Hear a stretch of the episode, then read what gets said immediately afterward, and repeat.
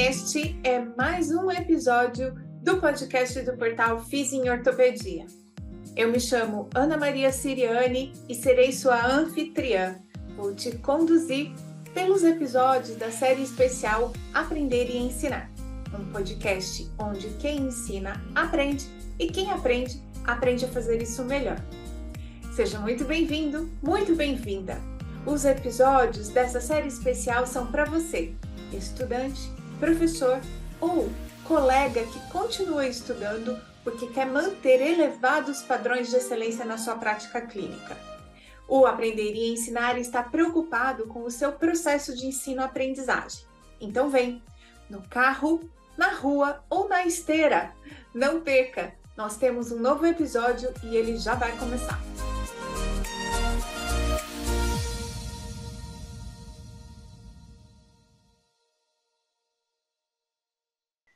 Olá, todo mundo, seja muito bem-vindo, muito bem-vindas, aqueles que estão nos escutando no episódio número 63 do podcast Aprender e Ensinar.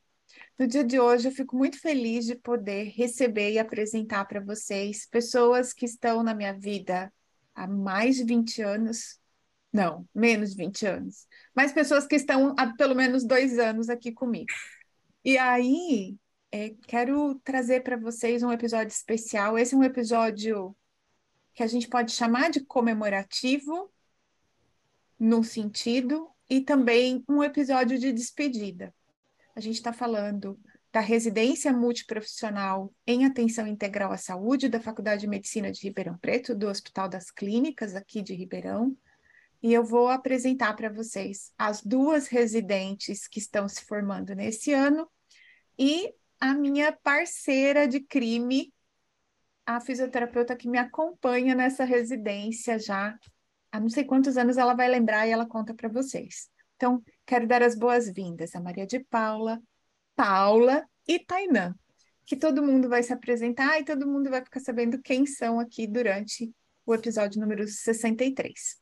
Então, eu não vou fazer ordem de alfabética, eu vou fazer ordem de chegada. Tainã, por favor, dê um oi para todo mundo que está ouvindo a gente, conta para o pessoal é, quem é você dentro da residência multi. E se você puder, conta para nós algo sobre você que não é do trabalho. Bom, oi pessoal, é, obrigada Ana pelo convite. É, então, eu sou a Tainá, eu sou fisioterapeuta, especialista em saúde coletiva aqui da Faculdade de Medicina. E aí, dentro do meu trabalho, estou trabalhando com a residência já há 11 anos, contratada, mas eu trabalhei alguns anos antes, quando fazia o mestrado, né? Então, ao todo, já estou há 12 anos na residência junto com a Ana. E o, meu papel na, na residência é a tutoria de campo, como a Ana comentou, a tutoria de campo ela está relacionada com a atenção, né, e, e trabalhar com o processo de ensino-aprendizado dos alunos de todas as profissões que passam comigo na unidade de saúde e a preceptoria diária, a preceptoria diária específica da fisioterapia, que é acompanhar as meninas, aqui a Paula e a Maria, né, que estão com a gente nesses últimos anos, é, nos atendimentos, nas atividades na atenção primária de saúde, nos, nos núcleos de saúde da família, que é onde a gente atua aqui em Ribeirão Preto. E aí, uma curiosidade minha da vida é, é que eu gosto muito de dançar. É verdade. E eu trabalho com a dança, né? Eu gosto da dança né, numa amplitude assim que vai para todos os campos da minha vida. E é dança do ventre, que a gente chama de dança da vida. É. Então acho que é que me toca de falar aqui agora. Muito bom. Lembrando, né, assim, quem não conhece a Tainã, a Tainã também é a conhecidíssima mãe da Luna. Internacionalmente famosa como mãe da Luna. Então, Tainã, fisioterapeuta, trabalha comigo junto na residência, dança do ventre, mãe da Luna. Agora eu vou passar a palavra para a Paula. Paula, conta para o pessoal, você também é fisioterapeuta, é, resumidamente, quem é você aqui na residência multiprofissional e uma coisa sobre você que não é do trabalho. Bom, primeiramente, bom dia, boa tarde, boa noite, não sei que hora vocês vão ouvir, né? Tá bom, Mas, adoro isso. Prazer, é, eu sou a Paula, Paula Cordeiro, né? Que a gente tem outra Paula. sou a Paula Cordeiro, é, eu sou fisioterapeuta, me formei em 2020, peguei o finalzinho da pandemia, né? E eu sou residente aqui pela Faculdade de Medicina de Ribeirão Preto, no programa Atenção Integral à Saúde, né? Atualmente eu sou R2, já estou tipo, quase dando tchau, né? Mas acho que é isso, sim. Eu sou uma fisioterapeuta recém-formada, então acho que todas as vivências que eu tive se deram muito em decorrência da residência, né? Então acho que realmente eu pude aprender a ser uma fisioterapeuta aqui, né? E uma característica minha, eu acho que eu tentei pensar alguma coisa, mas só o que me veio na cabeça é que eu sou uma pessoa muito sonhadora. Então, do nada, vocês vão me pegar, às vezes, olhando para o olhando nada, eu vou estar lá sonhando, imaginando. Mas eu acho que é uma característica muito minha. E eu também sou muito observadora e sou muito quietinha, mas acho que isso é que define muito a Paula. Hum, adorei, adorei. Bem, por último, mas não menos importante, a gente tem Maria de Paula. Maria de Paula, por favor, quem é você na residência Multi? E uma coisa sobre você que não é do trabalho. Bom, olá pessoal, espero que todos estejam bem nesse momento aí, ouvindo e acompanhando a gente. Queria cumprimentar todos vocês que estão aqui comigo também, agradecer a Ana essa oportunidade. É, como né, ela trouxe, meu nome é Maria, eu sou fisioterapeuta residente também, junto com a Paula, no segundo ano da residência multiprofissional em atenção integral à saúde, da Faculdade de Medicina daqui de Ribeirão Preto. É, assim como ela também, eu compartilho a experiência de ter me formado né, no final de 2020, em meio à pandemia, e a residência veio como uma possibilidade, aí eu acho que a vida me proporcionou para também me conhecer mais quanto profissional, me formar mais, né, e me dar essa oportunidade de experiência e vivência também. E acho, acredito que tem um longo caminho aí pela frente, né? A gente está finalizando. E uma característica minha, assim, que eu compartilho sempre, que eu acho que faz parte um pouco do meu perfil, é gostar muito da, da natureza, desse contato. É, eu pude, meus pais moram num sítio e eu vivi até os meus 17 anos é, nesse lugar, então é, eu trago um pouco comigo isso também. Verdade. Muitos status ao longo desses dois anos da Maria lá na, no sítio, né, Maria? Eu ficava sempre vendo quando você ia para lá. Muito bom. Então, gente, por que, que esse é um, um podcast comemorativo e também de despedida? A fisioterapia está no programa de residência é, desde a sua fundação. Eu participei do grupo de trabalho que fez a solicitação desse programa de residência para o Ministério é, da Educação e ele, ele fica num, numa secretaria, né? A, as residências elas ficam numa secretaria que é entre o Ministério da Saúde e o Ministério da Educação, a gente chama de SEGETS, é uma secretaria que forma recursos humanos para o SUS. E isso então começou mais ou menos em 2000 e 2009, alguma coisa assim, 2019, por aí. E não, 2009 mesmo. É. E, gente, tô ruim de data, tão horror. Então, começou mais ou menos nessa época, essa solicitação. Quando a gente foi contemplado com as primeiras bolsas para esse programa, nós somos o primeiro, o primeiro hospital estadual a ter bolsas de residência multiprofissional. Até então, as residências estavam só nos hospitais federais. Então, a gente passou por vários perrengues burocráticos administrativos por conta de ser a primeira. É, a gente passou por um processo de sair do HC e tornar a instituição proponente a Universidade de São Paulo. Eu tive a oportunidade de ser coordenadora um período de tempo, e depois a maior parte do tempo mesmo eu fui também junto com a Tainã tutora da área da fisioterapia.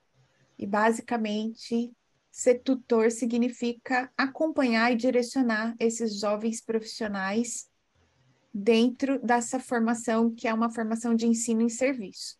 Se você está ouvindo esse episódio, a gente tem um episódio só a respeito de residências, onde está descrito como é que é formatada uma residência multi, uma residência uniprofissional, como é que faz para ingressar, qual é o processo de seleção, como é as bolsas, tudo isso tem um episódio que a gente vai deixar linkado aqui na, no comentário desse episódio 63, para quem quer saber mais e quer, inclusive, prestar o processo seletivo de uma residência. Esse episódio é para marcar a última turma de residentes da fisioterapia, ao menos por enquanto, neste programa de residência. E também para marcar o fim desse período para mim e para a Tainã. E a gente quer contar um pouco, então, a respeito de como é esse trabalho e principalmente comentar como é que é o percurso de aprendizado das residentes dentro do programa de residência. E aí, antes de eu deixar as residentes contarem, né, como é que foi, o que, que elas aprenderam, vocês viram que elas já deram um spoiler de que eram recém-formadas, então a, a, experiência profissional delas mais importante até o momento é dentro da residência. Eu queria perguntar para a Tainã uma coisa que eu tenho muita curiosidade também, e a gente nunca teve a oportunidade de falar disso. Acho que hoje é um bom dia mesmo para a gente conhecer isso. Tainã, como foi para você o aprendizado de ser uma tutora e uma preceptora de campo?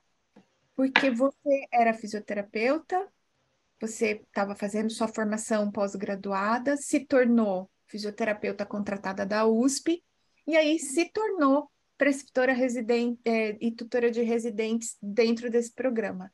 Que habilidades você precisou aprender para poder supervisionar as meninas nesse trabalho? Muitas. Muitas mesmo. Mas eu acho que o maior desafio no início, né, é, era que eu tinha me formado fazia pouco tempo, né? E eu ainda estava terminando meu mestrado quando eu entrei e comecei.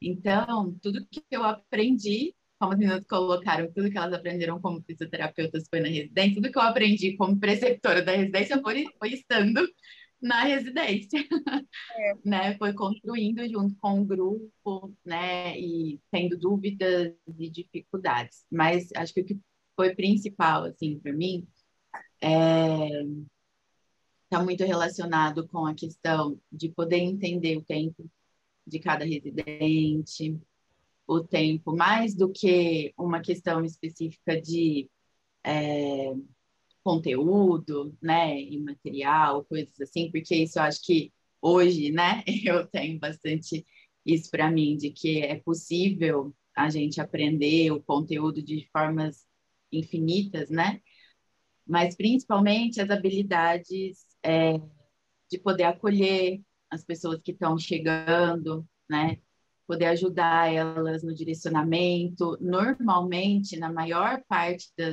dos residentes que passaram com a gente, é, a maioria não conheciam a atenção primária, ou mesmo que conheciam, é, não tinham um aprofundamento, ou tinham muitas dúvidas, porque é um processo de trabalho muito diferente do que a gente aprende, né? Eu acho que o principal para mim foi poder é, aprender que cada pessoa tem o seu tempo de aprendizado e conseguir me organizar para poder entender e ajudar cada um dentro do seu tempo, dentro da sua forma de, de aprender também. Acho que esse foi o ponto principal. Teve muitos. Paciência, tolerância, está envolvido nisso, né?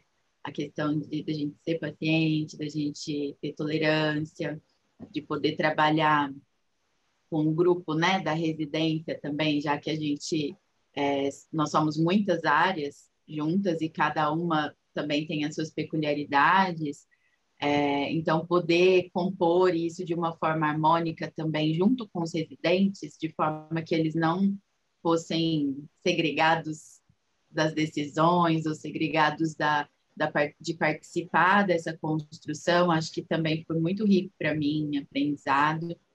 É, hoje eu defendo muito que os residentes precisam estar muito parte do processo é, de decisão, né, das escolhas que a gente faz como grupo coordenador. Então, acho que isso também foi uma grande, um grande aprendizado na minha vida nesse processo, né? É. E acho que o último, não sei se dá para falar demais. Manda ver, manda ver. pessoas que falam muito. Não, três, três, três. Eu, tá, tá dentro, pode ir. Tá. E acho que o último está muito relacionado com a tutoria de campo, né? Que é o trabalho com as equipes mesmo. Né? Então, assim, o trabalho em equipe, como compor a equipe, de forma que você não seja um contratado da equipe, né? Porque eu não sou uma contratada da equipe, mas eu estou lá vivenciando com eles e para poder ajudar os residentes, eu preciso entender de todos os processos que estão acontecendo ali. E foi um grande desafio para mim, porque foi a primeira vez que eu fui é, realmente trabalhar junto com uma equipe, né? E aí entender o meu espaço, como eu podia ajudar, como eu podia trocar e compartilhar com a equipe para que os residentes tivessem as melhores oportunidades né, dentro da equipe, acho que foi é, um processo desafiador e de muitos, muitos ganhos, assim, muito rico para mim. É, para quem está ouvindo e talvez não saiba, o processo de residência, a, o, o, Ministério pede que o foco seja em avaliação formativa. E aí a gente tem dois anos para acompanhar esse residente. E talvez a Tainan concorde comigo, essa é uma coisa que me marcou muito no acompanhamento das alunas, é que é, assim, é muito nítido que o primeiro ano é um ano de mais adaptação, e no segundo ano a gente vê os residentes assim terem uma mudança pessoal e profissional muito interessante, muito surpreendente mesmo. Parece que a pessoa desabrocha na sua frente, né, Tainan? Eu acho que você tem um pouco essa sensação também porque o processo é formativo e como você tem mais tempo, cada um tem o seu tempo de, de acontecer isso, mas é claro, assim, pessoas mais quietinhas, como a Paula disse que é, e como a Maria Paula, a Maria de Paula não disse que é, mas ela também é uma pessoa mais reservada, mais quietinha, a gente vê como essas pessoas mudam, principalmente neste processo de trabalho em equipe, em termos de se posicionar, de deixar claro quais são os seus limites de trabalho, a sua principal contribuição dentro da equipe. Eu lembro assim, de casos incríveis que a gente viu os residentes assim se transformarem, né, tá? Eu também percebo bastante isso, uma coisa que eu acho que as meninas podem dizer melhor do que eu depois, mas que eu percebo percebi em muitas turmas é que também nesse segundo ano acho que tudo vai se encaixando. Talvez no primeiro ano, né, as coisas vão entrando. É, quais são as minhas funções, qual é o meu papel na equipe. E aí, para além de, de estabelecer os limites, também ampliar a visão, ampliar o olhar, né? E entender que existem diversos limites também, como se fosse, né? Existem limites em diversas é, possibilidades e aí ampliar também é, a inserção deles dentro da equipe, como eles se posicionam, é, quais os trabalhos que eles é, conseguem é, ajudar na equipe também, né? Porque entram muito com a ideia, né, de, do trabalho da FIS específico, da identidade profissional. Isso também vai se construindo, porque a maioria também vem logo depois da graduação, mas eu percebo que no segundo ano também tem essa mudança muito ao processo, né? Não só no segundo, mas ao longo do primeiro, é, dessa percepção, assim, de como, como é amplo, como o nosso olhar, é, como o olhar integral pode ser construído de forma diferente, sabe? A gente vai falar mais ainda, porque você tem outras experiências que são a organização de módulo comum, eu quero, eu vou perguntar outras coisas ainda para você. Mas aí eu queria pedir para Maria contar para gente como foi assim esse primeiro ano. Quais foram? Você consegue, por exemplo, puxar três aprendizados desse primeiro ano que foram assim importantes que te marcaram? Sim, esse primeiro ano, né? Assim como vocês disseram, ele é de um fechar, de um aprendizado inicial né? Para é, que você chega sem conhecer. Então, ali eu acho que você consegue se integrar com a equipe, é um dos aprendizados que eu acho que você se percebe junto à equipe, você se percebe é, junto à equipe responsável também por aquele espaço de trabalho. É, eu percebi também é, em mim que nesse, no, o primeiro ano foi o ano que eu me reconheci como fisioterapeuta ali dentro daquela equipe, né? Porque quando eu saí da faculdade, eu acho que é, eu sabia que eu tinha ali a minha formação para poder falar que eu era fisioterapeuta, mas eu não tinha ainda é, me visto na prática sendo fisioterapeuta. Então, esse primeiro ano, é, por mais que tenham tido os desafios, o fechamento dele é, pôde me permitir observar isso. E eu acho que o aprendizado do primeiro ano, ele traz também a, a esse compartilhamento de, de conhecimento e de vivência com os outros residentes que estão lá. É, então, isso é muito bacana. Tem essa troca também dos R2. Eu tive trocas com as minhas R2 que eram da, tanto da física quanto das outras áreas. Então, também, eles também puderam trazer as experiências dele, deles, e isso foi muito rico. Nesse primeiro ano, eu acho que consigo perceber esses, esses essas questões, Ana. É interessante falar isso, né? Porque tem nome, a coisa do de você aprender com um colega que está mais tempo que você, mais velho que você, ou um pouquinho na frente que você, que é o peer learning. Às vezes é alguém da sua turma de escola, da, da mesma graduação ali junto com você, às vezes é alguém mais velho. E essa é uma coisa muito marcante nas residências, né? O R2 sempre é assim, tipo, a referência do R1. O R1 corre muito pro R2 e fala assim, gente, mas como é que faz isso aqui? Não, mas e esse negócio aqui? Onde é que eu encontro? O que, vai acontecer depois disso? Como que eu vou fazer isso? Como que foi em tal lugar? Então, é, é muito bacana. Acaba que, assim, é, você tem, eu acho que acaba que nós, a gente tem que fazer um exercício de se colocar ali e se ver o que, que é possível fazer, o que, que, eu, o que, que é possível é, eu estar, né, naquele, como que eu vou poder estar naquele serviço e levando um pouco também do meu lado profissional, do meu jeito de ser, é, isso também é uma, uma construção, porque, né, cada, eu acho que cada um tem o seu diferencial a poder contribuir, é, então, esse, é, esse primeiro ano é também esse refinar disso, né?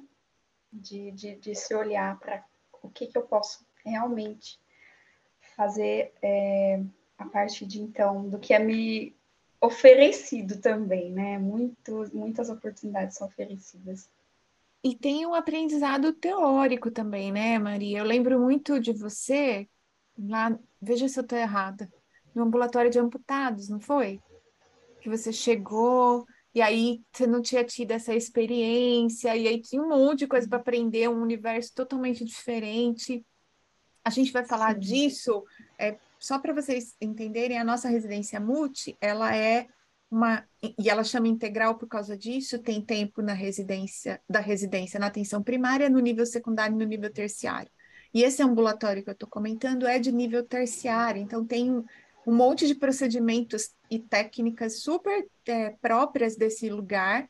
E eu lembro da Maria do desafio que foi, né? Enfaixar um coto, receber uma pessoa. Sim. Conta aí um pouco disso. Foram, foi, foram um dos meus primeiros é, estágios, né? O estágio, um dos estágios do primeiro semestre. E esse particularmente, é, ele realmente foi um desafio, porque se eu, eu tive a disciplina na faculdade, mas a prática e é, ali entender também daquele processo de acompanhar o paciente na fase, naquele momento que ele estava, isso me, me assim, eu acabei que eu tive que buscar, eu tive que entender também, eu tive que me colocar no lugar, nossa, aí eu ainda estou, ainda estou aprendendo e tenho muito a aprender, tenho muito a buscar é, de, dessa parte específica é, para estar tá ali dentro daquele lugar, né? Então, é Hélio, olhar para isso. O Hélio Mistoca, o Eli Michoca é outro podcaster aqui do Portal Fizinho Ortopedia, ele tem um quadro específico sobre empreendedorismo. E ele gosta sempre de dizer uma coisa que eu acho muito incrível, assim. Eu nunca tinha pensado desse ponto de vista, até o dia que eu escutei ele falar, e aquilo fez assim, gente, é isso mesmo. Ele fala o seguinte: quando a gente gradua, quando a gente vira fisioterapeuta, na verdade, a gente recebe uma licença para continuar o nosso processo de nos tornarmos fisioterapeuta. A gente tem aquele nível profissionalizante no último ano, que a gente está graduando ali com a supervisão, mas quando você está no seu primeiro, segundo, terceiro, eu, e eu tenho uma sensação que até o quinto ano, mais ou menos, de pós-formado, a gente ainda está aprendendo a ser fisioterapeuta, só que agora não necessariamente de forma supervisionada. O caso de vocês, vocês tiveram mais dois anos supervisionadas, né?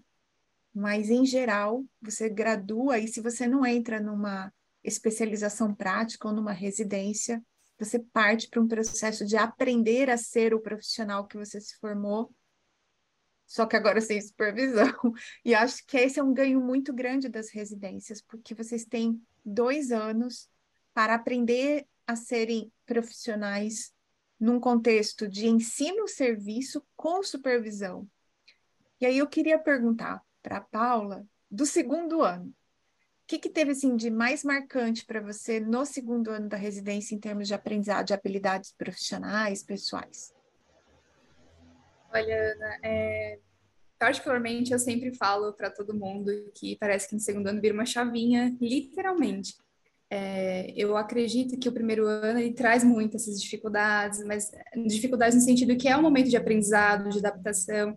É, só citando, por exemplo, tem a questão também de mudança né? Eu sou de São Paulo, eu vim para Ribeirão Preto, a Maria também é de Minas, teve que vir para São Paulo. Então também a gente enfrenta esse processo pessoal de estar saindo, né, do nosso seio familiar, enfim, então isso também traz muitos desafios, né? Então, acho que quando a gente passa por isso e consegue, de fato, consolidar, opa, entendi o meu papel aqui, é, já estou me sentindo mais à vontade com as equipes, né? Já sei como trabalhar, já sei qual é o meu papel de fato como residente também, porque acho que isso é uma descoberta que acontece ao longo de todo o período, né?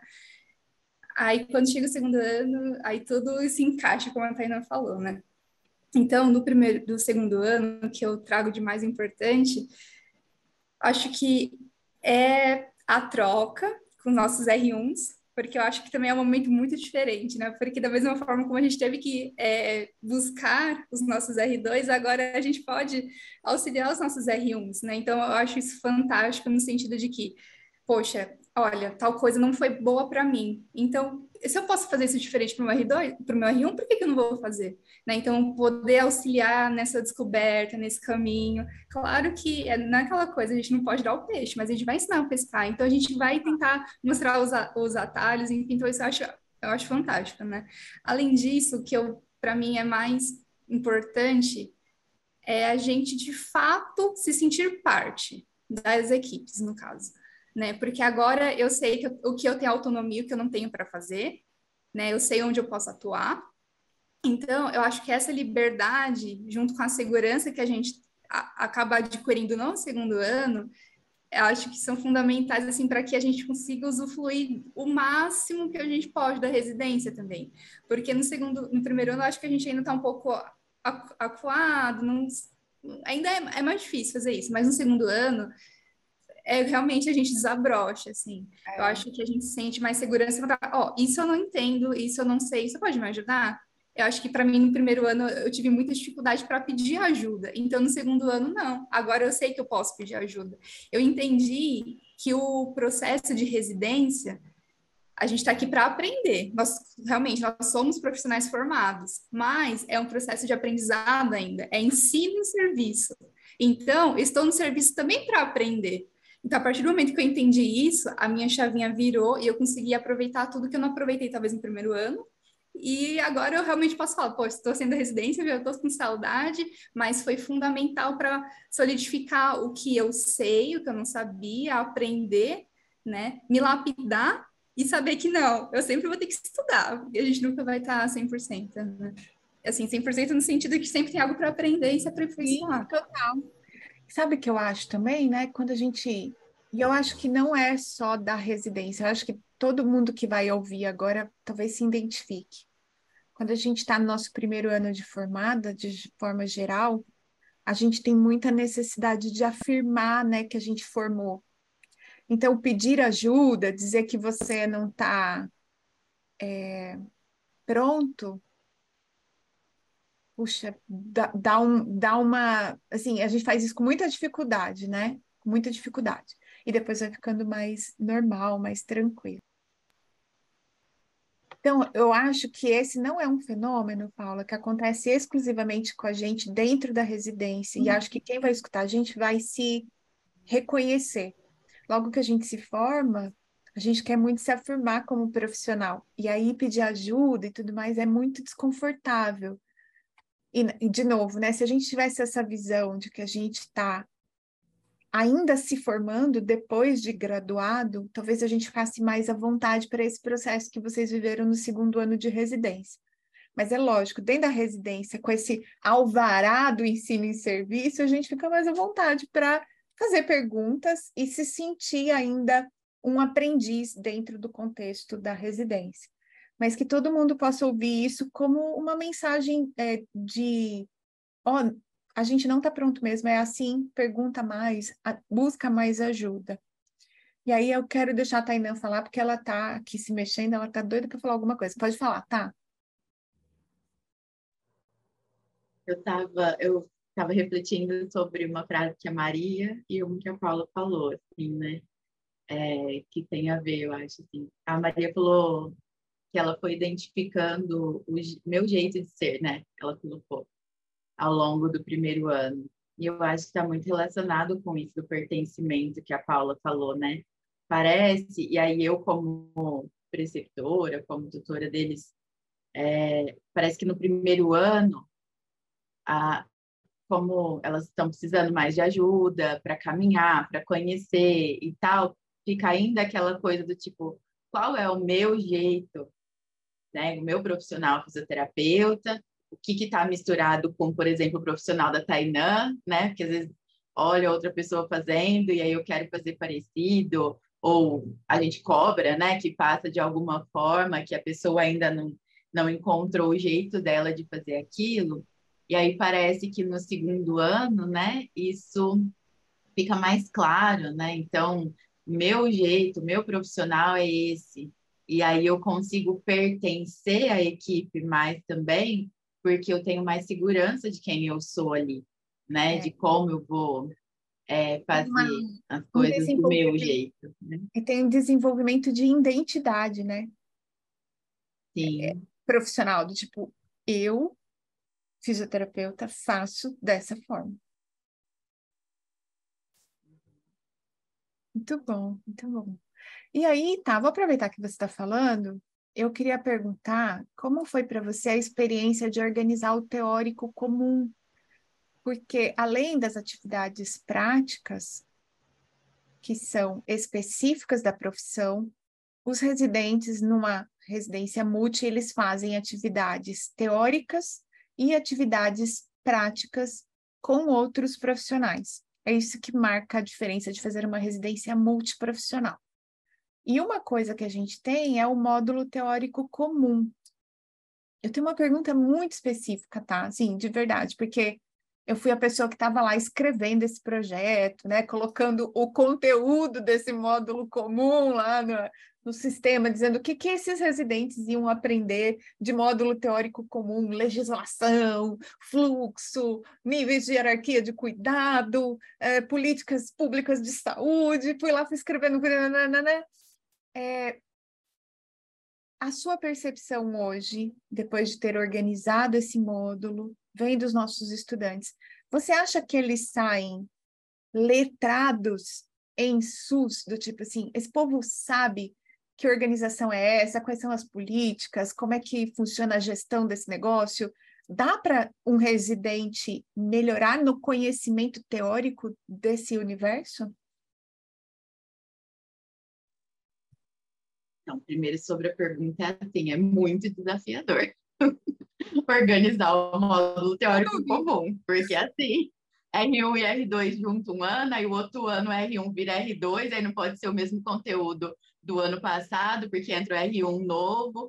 Então, eu, eu achei muito desafiador, no sentido de que precisa estar tá sempre atento e alerta em relação a essas mudanças, para que não fique muito repetitivo, né, para o R2, para que o R1 consiga ter os conteúdos também que ele não teve, porque ele está entrando, né? Então, assim, nesse sentido, é, é, bem trabalhoso mesmo, assim, eu, nesse, nesse quesito. É, no quesito de conteúdo, é, é bem mais bem próximo, né, do que é a minha função, do que é a minha especialidade, que é saúde coletiva. Então, eu gosto muito, né, de estar tá organizando isso. Eu sinto que eles evoluem bem. Eu acho que depende é, desse fluxo mesmo, porque ao longo de todos esses anos que eu já tive com eles, a gente teve muito, é, muitas formas diferentes desse módulo comum acontecer, né? Então, o que, que eu senti? Quando, aí as meninas também podem me ajudar depois, mas eu sinto que quando é, isso é compartilhado, por exemplo, com o pessoal da medicina de família, é um processo, é uma forma mais integral de poder discutir, compartilhar essas questões, né? É, eu sinto que tem algumas questões que na teoria é sempre muito pesadas, muito difíceis, e às vezes quando elas ficam no primeiro ano, pode ficar é, difícil, né? mais desafiador para o residente conseguir transpor isso para a prática. Então, quando elas aconteciam no segundo ano, acabava sendo um pouco mais. É, o aprendizado evoluía um pouco mais quando era no primeiro ano. Isso precisava ser revisto muitas vezes para poder é, ser assimilado melhor, né?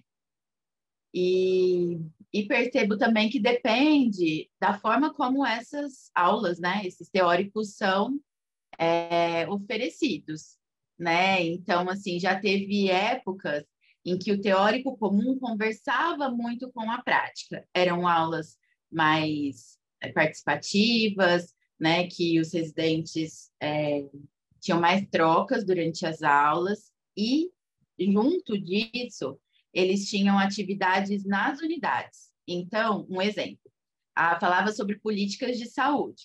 Aí é, tinha grupos, pequenos grupos, que iam discutir é, políticas específicas, né? De cada um discutir uma política específica e levava isso para a unidade, fazia uma avaliação junto com a equipe de como essa política estava inserida dentro da sua própria unidade e que possibilidades existiam para ser aplicado e a avaliação era essa, era uma proposta de aplicação na prática de algo relacionado a essa política.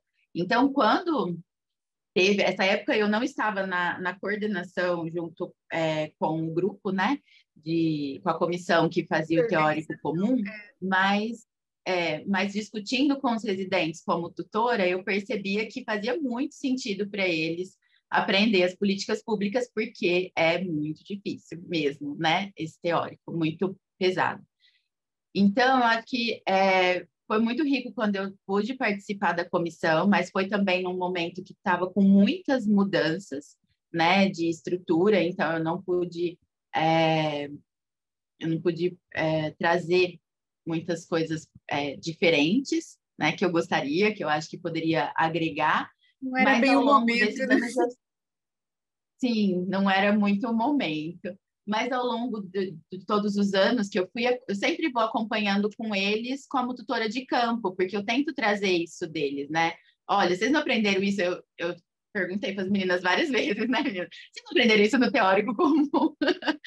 então, vamos retomar, vamos pensar nisso, porque é a base, né, para a gente poder estar tá atuando na atenção primária, a gente conhecer o SUS. Então, respondendo objetivamente essa pergunta, eu acho que sim, eles evoluem bastante na residência, mas acho que sim, eles têm muito a evoluir depois que saem dali, é, porque é, muitos conceitos, inclusive do SUS, né, são hoje muito discutidos, é, várias redefinições que ali ainda está muito no senso comum, ainda são ensinadas muito no senso comum, e que precisam ser revistas, né? Então, acho que o aprendizado, essa base é, é proporcionada, mas tem muito a aprender ao longo da vida, bastante. É, eu acho legal a gente falar isso, porque tem pessoas que têm, por exemplo, interesse de conhecer mais essa coisa das políticas públicas e, inclusive, partir para uma área de gestão, trabalhar em gestão. A residência é uma boa experiência se você quer conhecer o processo de trabalho das pessoas para as quais você vai fazer a gestão. Mas não é o local de se aprofundar em termos teóricos da, da, do processo todo de gestão. Eu acho que essa é uma coisa importante de dizer e que cabe muito, por exemplo, um residente que passou por essa experiência depois quiser fazer, inclusive, uma especialização mais teórica numa área de administração é, pública de serviço de saúde e tudo mais, porque essas coisas se completariam e você seria um profissional diferenciado. Que é um pouco o caso da Fernanda, né, que passou pela nossa residência, foi residente da FIS e hoje trabalha na DRS, trabalha em gestão e ela consegue dar uma contribuição muito importante nesse sentido. Tenho a alegria de dizer que no sábado agora vou estar com ela e as fisioterapeutas no encontro em que ela está promovendo para discutir a coisa do fluxo, do processo de trabalho, não sei o quê. E você vê, foi residente nossa, hoje trabalha numa área de organização, de gestão, e é uma, uma alegria poder saber que um dia ela passou por nós e teve essa experiência para hoje, na hora que ela vai propor alguma coisa, ela saber o que, que acontece nesse lugar, né? Paula, você Sim. quer falar, por favor? Eu só ia comentar que eu acho que me encontrei muito nessa sua fala, porque é, eu saí da faculdade assim como uma apaixonada pelo SUS, embora eu não conhecesse tanto, né? Então acho que eu ter escolhido esse programa em particular, ele vai muito de encontro a isso, porque na minha percepção como que eu posso tentar contribuir para algo que eu de fato não entendo, assim, eu falo não entendo no sentido de tipo, não vivenciei, não sei os bastidores, né? Então, eu acho que o, o fantástico, assim, dessa residência, digamos assim, é justamente a gente ter a possibilidade de passar em diferentes pontos da rede, né? Então, atenção primária, secundária, terciária, entender de fato como que se dá essa lógica, né? Ah, referência contra referência, encaminhamento, como que acontece tudo isso, né? Trabalhar com as equipes para a gente poder, de fato, identificar ali, na realidade, quais são as dificuldades e onde a gente pode melhorar, né? Eu vou ser muito sincera, eu não sei exatamente o que vem a seguir, né? Qual vai ser o meu próximo passo, mas eu sei o que eu quero e realmente eu, hoje, depois de passar pela residência, eu acho que eu tenho muito essa visão de que o nosso cuidado, ele não se dá ali só na assistência. E eu acho que, por exemplo, enquanto na questão da fisioterapia, nas graduações a gente ainda sai muito focado na assistência, na reabilitação. Eu sei que isso ainda está, é um, é um processo de construção, isso ainda está mudando, mas a gente ainda está muito, está sendo muito formado para reabilitar e ali, na ortopedia, cardio, enfim. Só que hoje, depois de passar por essa experiência, eu sei que saúde, ela não se faz só ali na ponta, né? Não é a assistência ali, a gente com, com um paciente, é só a pontinha do iceberg, mas existe muitas coisas por trás. Então, também, a, a gente, enquanto fisioterapeuta, poder contribuir para esse processo, acho fundamental, porque a gente não tem muitos fisioterapeutas na gestão. Eu acho que isso também é uma coisa muito importante da gente colocar como pauta também para a gente poder contribuir né? Porque, poxa, a gente tem um sistema de saúde tão rico, tão fantástico, tem muitos problemas, tem, mas a gente também pode melhorar muita coisa, né? Então, acho que a gente, enquanto profissional, mesmo que eu trabalhe só na assistência ou vá para gestão, a gente tem que ter uma ideia disso tudo, né? É.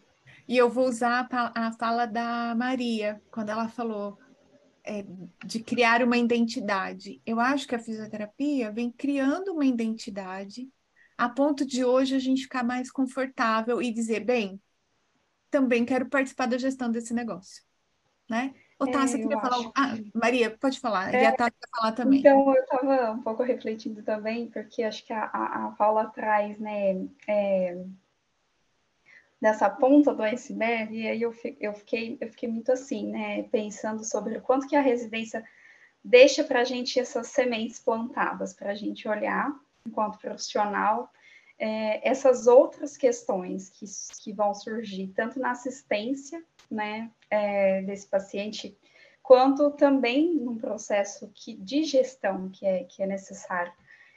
E eu acho que isso é, é um diferencial, assim, para além no sentido de o que eu não sei, eu posso buscar, mas é, não é, é olhar com mais atenção para essas, essas áreas.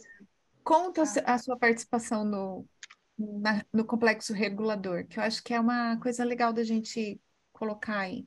Foi muito bacana ter participado. Foram, eu, eu pude ter a experiência nesses últimos meses da residência.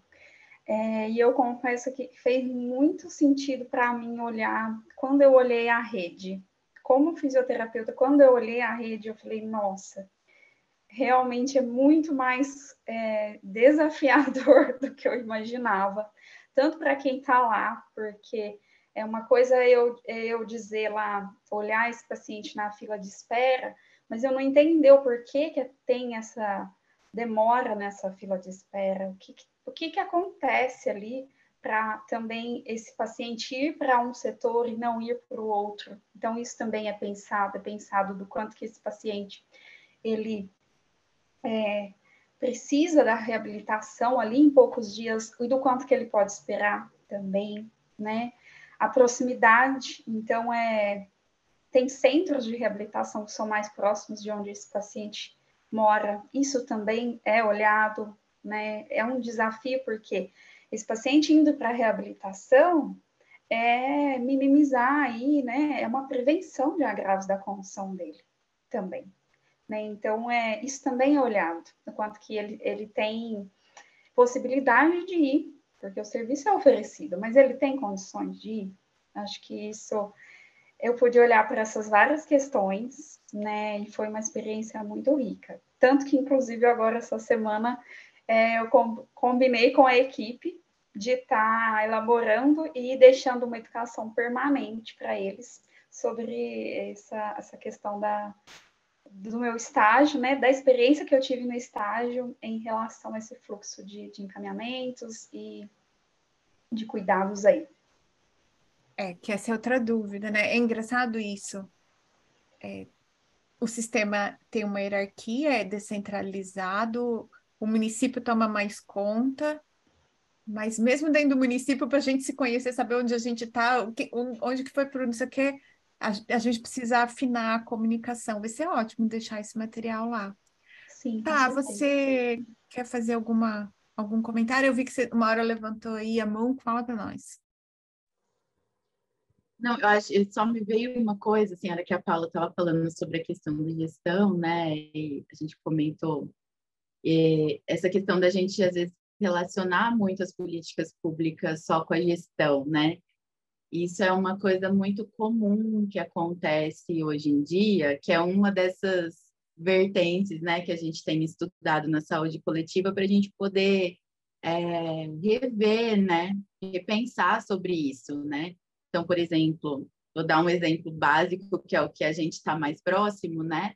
Que é a Política Nacional de Atenção Básica e, e todos os toda a ciência envolvida né, na saúde coletiva que é, reveja há alguns anos qual é o papel da atenção básica, né? Até hoje as pessoas colocam a atenção básica como um nível de atenção é, dentro de uma pirâmide, como porta de entrada, e hoje isso já é ultrapassado, né? Já é algo que a gente tenta é, ressignificar, né? A atenção básica é um ponto da atenção, como a, Paula colocou lindamente, né? E ela é um ponto coordenativo, ela é um ponto que transpassa todo o sistema, né? Que está ali para isso. Então, quando a gente trabalha as políticas públicas nesse sentido, né?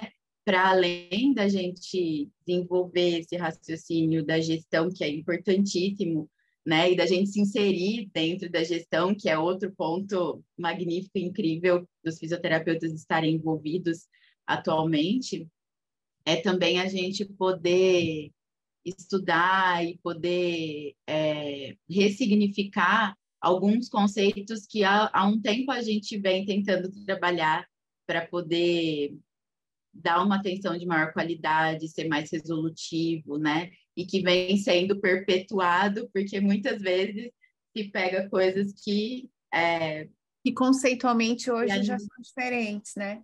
Por é... exemplo, a coisa da porta de entrada, e acho que a gente na Físio vive muito isso. É lógico, ainda é, ainda tem esse papel da pessoa chegar e ser regulada ou ficar nesse nível de atenção por algum motivo. Então, ela ainda é uma porta de entrada. Mas se a gente pensar exclusivamente assim, o paciente que sai do hospital com uma prótese ou com uma revascularização, esse paciente volta para casa e ele fica ali com a equipe, né? Então, assim, não é porta de entrada quando um fisioterapeuta vai ver esse paciente, não é porta de entrada quando a enfermeira vai ver esse paciente, ou quando esse paciente vai à unidade buscar um remédio, ou pegar uma receita para buscar um remédio numa outra unidade básica de saúde. Aquilo não é só a porta de entrada, é onde faz o cuidado de longo prazo e mais próximo da, da vida do paciente. E isso é, nos conceitos iniciais, a gente até falava uma atenção básica funcionando bem, ela regula muito para os outros níveis. Não, hoje eu entendo que uma atenção básica trabalhando bem, ela atende muita gente dentro do contexto da atenção básica. Né? E, e essa a gente viu essa transformação acontecer não só dentro da residência, mas porque a gente está lá com os nossos alunos desde nem vou lembrar o ano, porque eu sou dessas, né? Mas de, qualquer coisa perto de 2009, 2010, não, não com a residência, digo desde o curso de graduação, desde antes.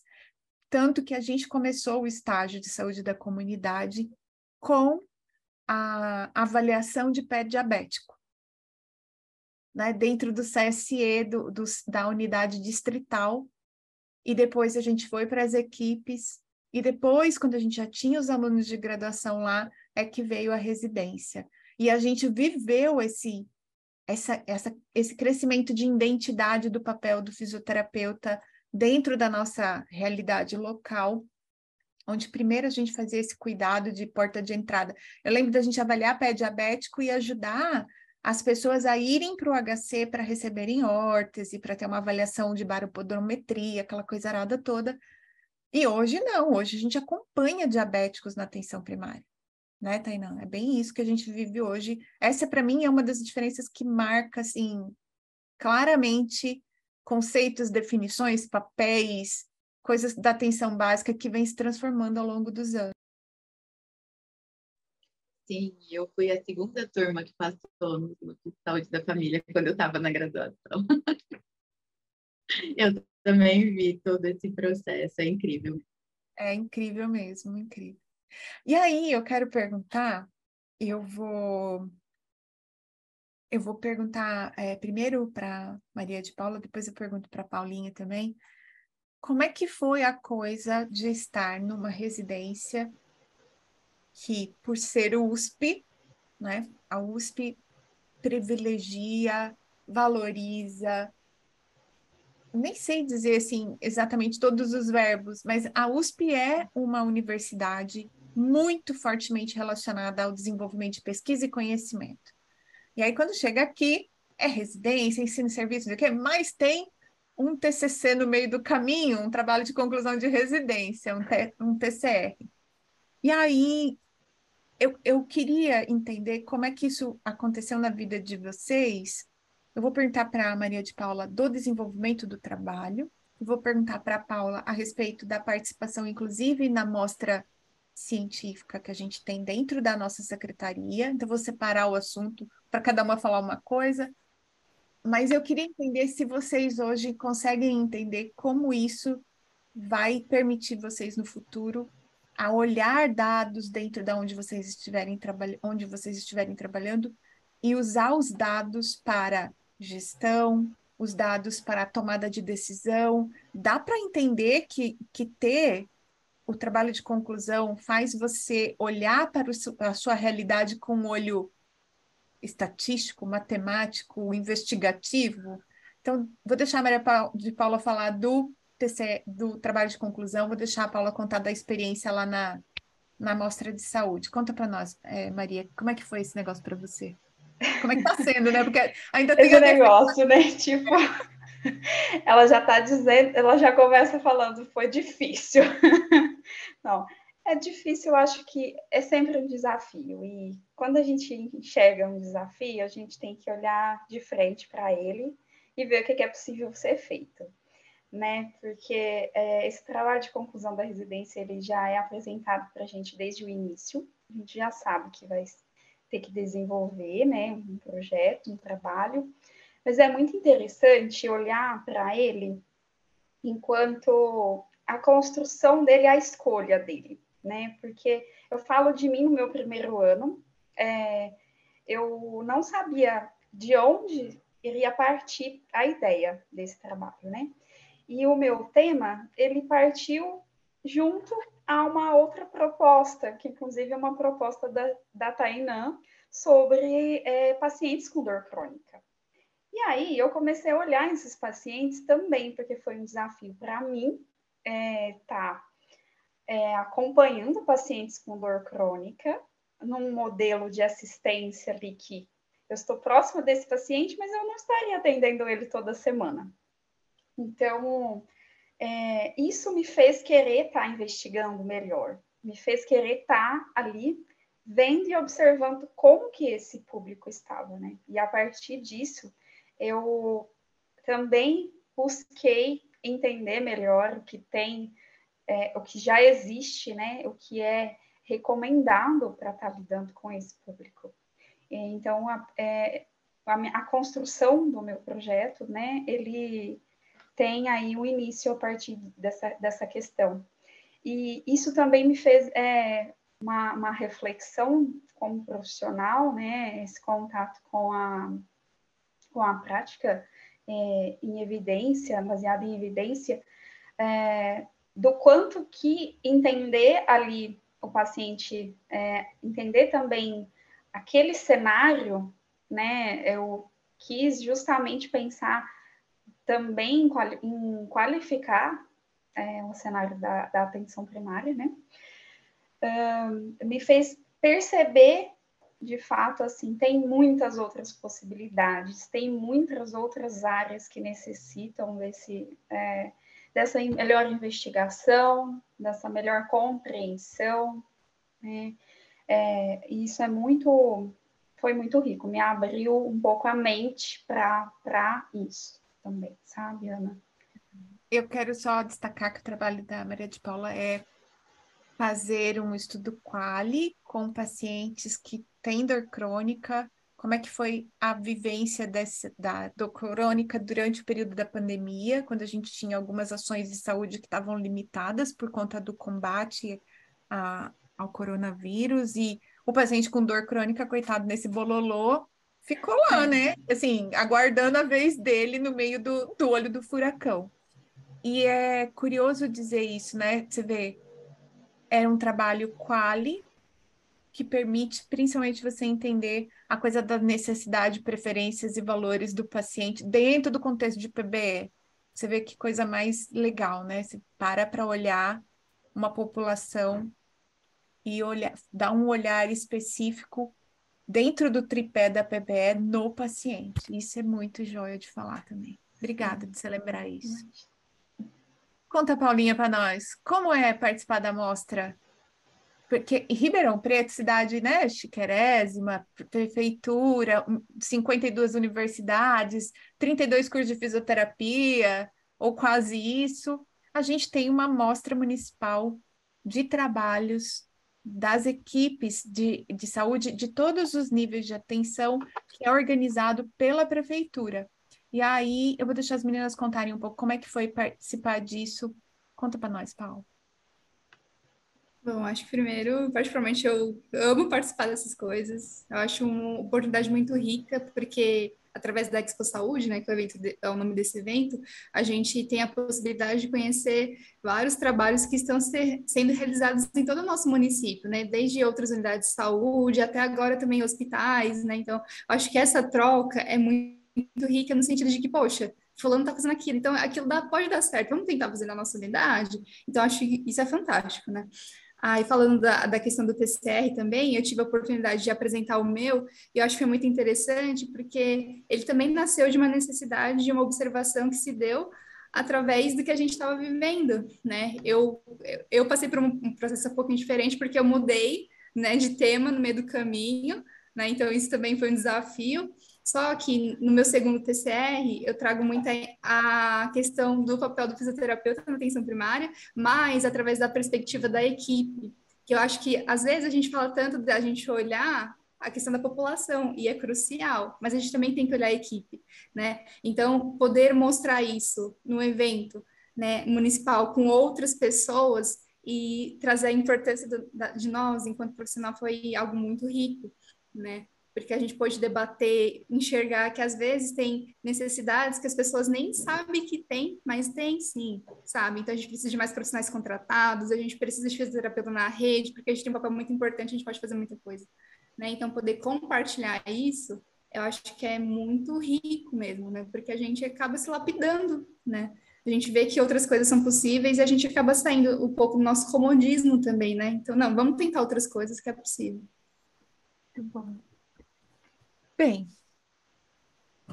como vocês podem perceber, o tempo passa rápido quando a gente está conversando de coisas que a gente ama fazer e que foram tão importantes para a gente, para a nossa jornada.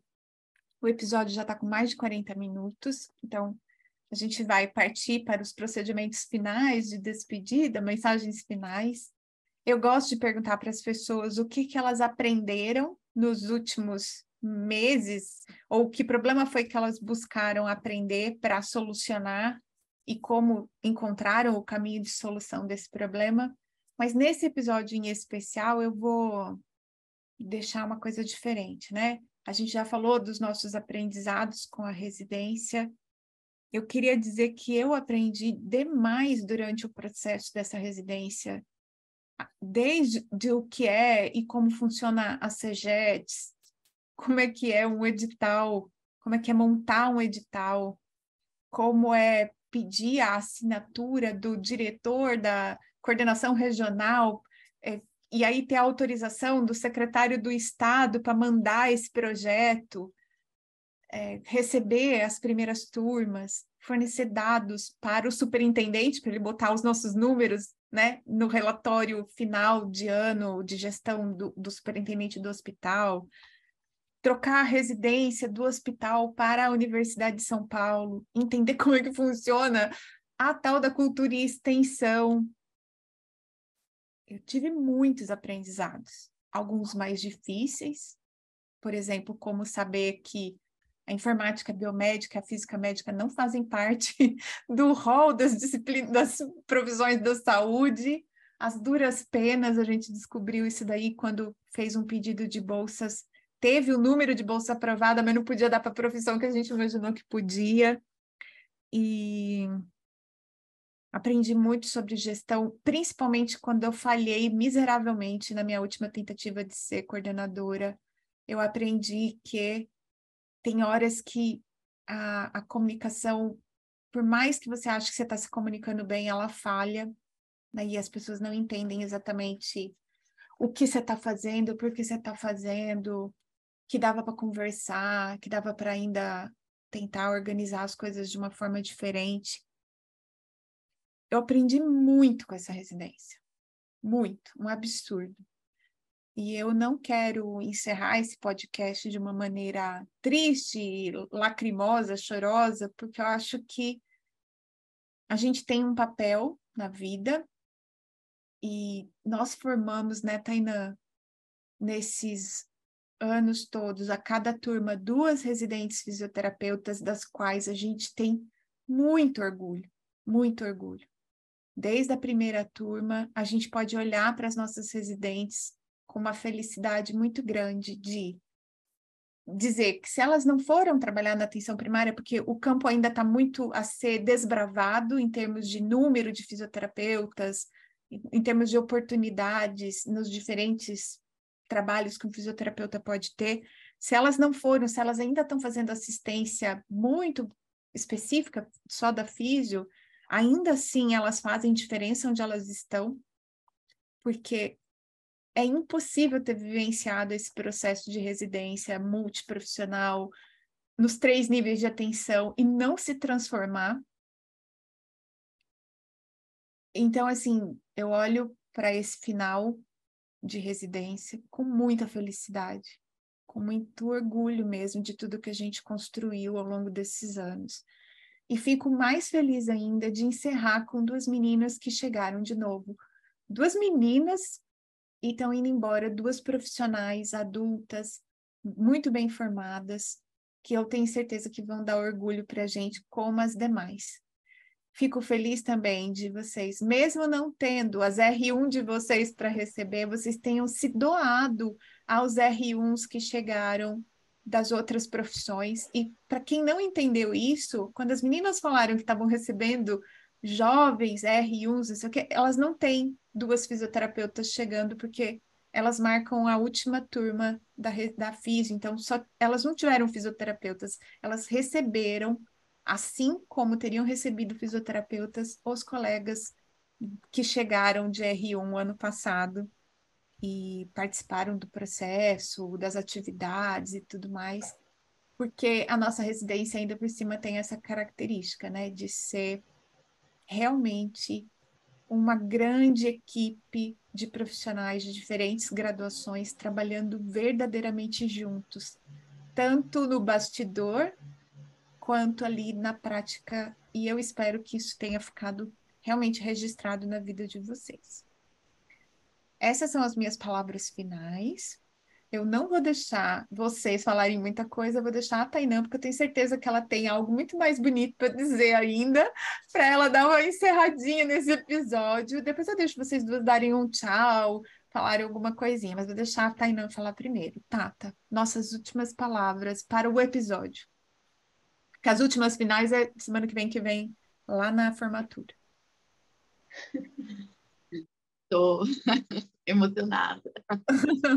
Porque eu acho que é o que você falou mesmo, e assim, uma coisa que me marcou, eu botei um lembrete fixo para todo sempre aqui, que tudo passa. E e isso para mim é muito importante, né? A gente está falando sobre esse fechamento e de como a gente pode olhar para tudo que passou por esse processo, por esse ciclo, para esse ciclo na nossa vida e poder se orgulhar de ter feito o melhor que a gente poderia. Eu tenho certeza que você e eu e eu te agradeço muito, acho que gratidão é minha palavra principal para essa finalização do episódio e também do ciclo, porque você é que me deu toda a base para eu poder evoluir no processo que eu estava vivenciando o tempo todo de, de ajudar as pessoas que estavam vindo, né? Assim, e eu me orgulho da gente ter dado o nosso melhor o tempo todo, em todos os momentos, desde que eu comecei até agora e até a formatura que está chegando. Ah, eu ainda vou ser cerimonialista. Na formatura, a gente vai poder sentar na calçada lá do ECEU e falar assim, gente, lembra quando o povo quis expulsar a gente do núcleo 1? Né? Ai, lembra quando o núcleo 4 virou 4 e 5, né? Que dividiu os núcleos, lembra disso? Que juntou, depois dividiu. Nossa Senhora. A gente, mas sabe uma coisa que me marca muito? Eu não quero falar nomes de residentes para quem não for citado não ficar chateado, mas você vai saber de quem que eu estou falando. A gente transformou a vida social de residentes. A gente tinha residente carente que chegou aqui é, e dependia da bolsa para alimentar o esposo, a mãe e depois a criança pequena que veio. E essa pessoa hoje é funcionária, é, é contratada, tem uma vida assim, completa, né? Ganha bem, sustenta a família, os filhos, mais o marido, e, e conseguiu construir sua família aí também. A gente tem residentes que passaram por nós que não tinham qualquer ambição de serem professoras, né, ensinar, e acabaram se aproximando disso, viraram professoras. A gente tem residente que passou por nós achando que ia trabalhar no HC para sempre, que ia ficar lá no, no CIR, né? Aí um dia falou: não, gente, eu quero abrir minha clínica. E foi virar dona da própria clínica. A gente tem de tudo na história da residência. Gente que saiu do estado de São Paulo e foi embora começar uma vida nova no Nordeste do país, trabalhando direto na atenção básica. Ai, tanta coisa. A, a, o exemplo da menina que está na, na DRS. A gente realmente só pode se orgulhar mesmo, viu, Tainá? De ter Paula feito tem parte fazer mestrado em ciências da implementação. Maria aí também está de olho nas vidas dela, de organizar a vida dela por aqui. Então, é uma felicidade. que definiu as suas linhas de cuidado e daquilo que ela gosta e quer fazer, e que está firme naquilo que ela sabe que ela é e que vai ter muito sucesso. Então, muito obrigada, Ana. De verdade, é, você é incrível, de verdade. Você isso, é a né? melhor chefe. Já vou aproveitar e falar isso publicamente, já que eu estou tendo a oportunidade. e eu também só cresci tudo que eu cresci, porque eu cresci muito nesses 12 anos que eu estou próxima mais né, no trabalho com você, porque você me deu essa oportunidade, muitas oportunidades de crescer, de aprender. Ai, então, é. muito obrigada por todo esse processo que a gente pôde é, proporcionar para as pessoas que aqui passaram. É muito gratificante. Espero que as equipes, como a Paula viu lá no projeto dela, né, todas elas tenham identificado a grande importância da fisioterapia e a Secretaria Municipal de Saúde possa se mobilizar a favor de contratar mais fisioterapeutas para atenção primária, né, e para toda a rede, porque é, é, muito importante os fisioterapeutas em toda a rede. Né? Então, obrigada. Vou deixar primeiro Maria. Maria, seu seu tchau para os nossos ouvintes. Você recomenda fazer uma residência multi? Eu recomendo e eu acho que tem que olhar de frente para esse desafio, se você tem vontade, é, porque vale muito a pena. E no final, é, esse, esse final, é, é ele, é, esse, o fechamento de um ciclo que traz muita, muita gratidão também, como a Tainá falou, é, e você conhece muitas pessoas, você vivencia muitas experiências é, construtivas, como, tanto como profissional quanto pessoa. E é isso que eu tenho a agradecer esse momento, para me despedir também, te agradecer, Ana, é, por ter sido, acho que, além de educadora, né, e você também foi muito paciente com a gente, você acompanhou o nosso processo e reconheceu isso. Então, é, só tenho a agradecer. E agradecer também é, a Paula e a Tainã por estarem aí junto comigo nesse, nesse processo, nesse final. E é isso. Ai, que delícia. Um beijo para todos. E você, dona Paula, recomenda fazer é, residência ou vai direto para o mestrado, para o doutorado? O que você quer dizer? É, eu acho que cada um tem um perfil, cada um tem um gosto e vai se identificar conforme a gente falou, né? Os anos vão passando. Mas sim, eu recomendo muito fazer uma residência.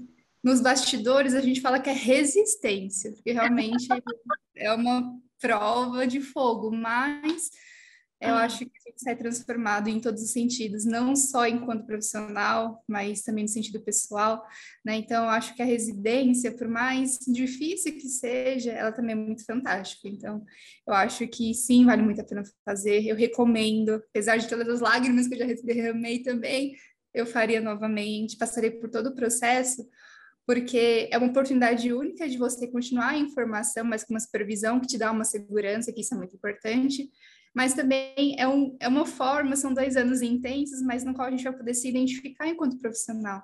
Né? E o mais importante de tudo, quando a gente fala de residência multiprofissional, é justamente isso, de você ter o contato com outros profissionais. Né? Então, hoje eu tenho o prazer de saber que eu sei trabalhar com médico, com enfermeiro, com TO, farmacêutico, é, fono, enfim, Eu e... acho que essa troca tem dinheiro no mundo que pague. Né? Então, realmente eu sou muito grata. Eu queria registrar aqui também né, minha gratidão aos meus colegas R2, aos meus R1s, que realmente, eu, embora eu não tenha sido da FIS, todo mundo sabe que eu tenho carinho ímpar assim, por eles, que me foi um processo muito importante para mim. As nossas equipes, que são fantásticas, não tenho o que falar. E a vocês também, né? Porque é, a gente passa é um processo muito complicado, muito difícil, mas quando a gente está no ombro de gigantes, né, eu acho que a gente consegue ver mais longe, né? Então, Ana, é um prazer ter você, né, que já é tão reconhecida na fisioterapia, na fisioterapia, né, como nossa orientadora, aconselhadora também, né, conselheira, aliás. E a Tainan tem um, uma gratidão também muito especial, porque eu sempre gostei muito de pesquisa, né? E eu entrei na residência para ter vivência prática, porque eu falei, eu não quero simplesmente fazer pesquisa e não entender da realidade, mas aqui dentro, com vocês, eu pude é, me apaixonar ainda mais pelo SUS e entender o nosso papel, né? Enquanto fisioterapeutas nesse, né, é, na atenção primária, mas também em todos os outros pontos da rede, mas, de fato, eu pude entender que, meu, a gente, desculpa, a gente tem muita coisa para fazer que a gente pode transformar realidades de diversas formas. Então, eu sou muito grata. Simplesmente gratidão também é a minha palavra. Superação e gratidão. Eu acho que isso define a, residência.